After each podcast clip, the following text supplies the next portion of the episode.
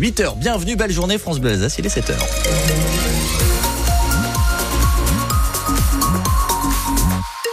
Avec un ciel une nouvelle fois chargé et capricieux hein, euh, en Alsace. Quelques gouttes peut-être ce matin, de timides éclaircies éventuellement cet après-midi, mais dans l'ensemble, sont les nuages qui dominent. La douceur également, de 4 à 8 en ce début de journée, jusqu'à 15 cet après-midi, maximal attendu dans le Haut-Rhin du côté de Saint-Louis. L'actualité, Théo Baucher est à la une une tentative de parricide à Strasbourg qui entraîne la mise en examen d'un adolescent. Ce jeune homme de 17 ans est soupçonné d'avoir frappé de plusieurs coups de couteau son père dimanche.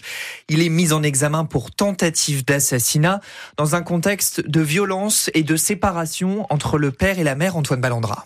L'avocat de l'adolescent évoque un conflit conjugal très lourd et un jeune homme témoin dans ce cadre des violences exercées par son père sur sa mère, des coups de ceinturon, des strangulations, des coups de poing dans l'estomac de la maman, mais aussi des violences parfois dirigées contre le jeune homme de 17 ans quand celui-ci tentait de le raisonner. Plusieurs plaintes avaient d'ailleurs été déposées par l'épouse et le grand-père maternel. C'est donc dans ce contexte de grande tension que dimanche, en plein milieu de la nuit, l'adolescent a porté plusieurs coups de couteau à son père. Les faits se sont produits dans un appartement du centre-ville de Strasbourg. L'homme, âgé de 43 ans, a été blessé au ventre et au dos, explique son avocate. Il a aussi des plaies peu profondes au crâne, dans le cou et entre l'œil et l'oreille. La victime a finalement pu ressortir de l'hôpital avec des points de suture. L'adolescent, lui, n'avait aucun antécédent judiciaire. Il a été placé en détention provisoire et conteste avoir eu l'intention de tuer son père. Son avocat parle d'un jeune sidéré par son geste. L'avocat de l'adolescent a fait appel de son placement en détention provisoire. Un homme de 45 ans est mort hier soir à Colmar. Il a été renversé par une voiture alors qu'il promenait son chien vers minuit rue des Bonnes Gens. Trois autres personnes ont été légèrement blessées et emmenées au centre hospitalier Pasteur. Le conducteur a terminé sa course dans un coffret à gaz causant une fuite et l'évacuation de six habitants. La mort de ce professeur à Kinsheim reste un mystère complet. Il y a cinq mois, en septembre, Benoît Young était retrouvé le corps criblé de balles toujours aucun suspect interpellé. Les enquêteurs se concentrent sur l'entourage du professeur. Un appel à témoins a même été lancé dans son établissement. La France rend hommage à un grand homme. Une cérémonie pour Robert Badinter qui a porté l'abolition de la peine de mort. Elle a lieu place Vendôme à Paris, là où se trouve le ministère de la Justice qu'il a occupé. Le public est le bienvenu, mais pas le Rassemblement national ni la France insoumise. Cyril Ardo, c'est une demande de la famille de Robert Badinter. Une demande qui ne sera pas respectée par la France insoumise. Un hommage national dont sont exclus une partie des Français n'est plus un hommage national, dit Jean-Luc Mélenchon.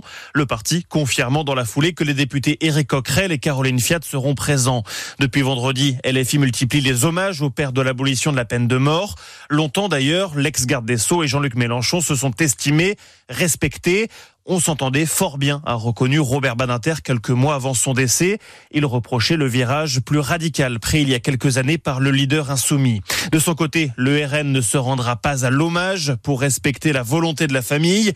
Elisabeth Badinter disait que Marine Le Pen était la dernière à défendre l'idée de la laïcité, glisse cependant le porte-parole Laurent Jacobelli. Des propos qui avaient fait polémique en 2011.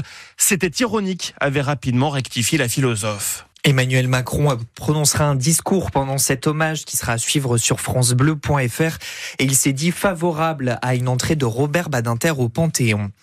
Emmanuel Macron qui recevra ensuite deux syndicats agricoles, la Confédération paysanne et la Coordination rurale. Hier, la FNSEA a obtenu la garantie d'un rendez-vous mensuel avec le Premier ministre pour faire le point sur les mesures promises par le gouvernement. Pour encourager les habitants de Mulhouse à rénover leur logement, la ville, Théo, joue sur le portefeuille. Oui, dès l'année prochaine, les propriétaires qui feront des travaux de rénovation énergétique verront leur taxe foncière divisée par deux. Une exonération partielle qui a du sens pour l'adjoint aux finances de Mulhouse, Florian Collomb deux aspects qui nous ont particulièrement motivés. Euh, le premier qui euh, a trait à la politique en faveur de l'environnement et notamment à une consommation plus raisonnable euh, d'énergie sur les logements. C'est qu'il y a beaucoup de problématiques à Mulhouse, mais comme partout en France, sur le sujet. Et il y avait aussi un, un point important pour nous qui était celui de la pression fiscale. On voulait alléger la pression fiscale pour les contribuables qui avaient un comportement vertueux vis-à-vis -vis de leur propriété bâtie. La demande d'exonération euh, sera à faire donc à partir de 2025 auprès du centre des impôts. On pensait l'événement disparu, mais le grand test mondial Air Ballon aura bien lieu en 2025. Un repreneur a été trouvé pour que le rendez-vous des amoureux de la montgolfière redécolle. Il aura lieu du 25 juillet au 3 août 2025.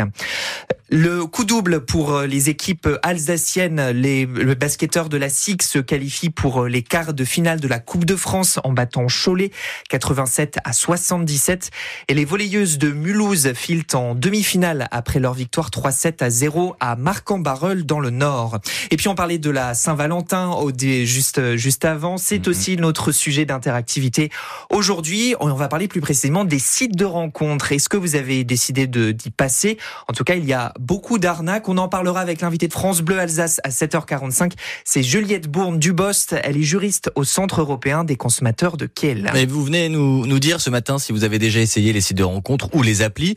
Est-ce que ça fonctionne ou est-ce que, on le sait, il y a quelques arnaques qui existent. Est-ce que vous êtes fait avoir ou est-ce que, euh, tenez toute dernière question, vous préférez euh, de ce fait ne pas vous y mettre et privilégier la, la rencontre physique?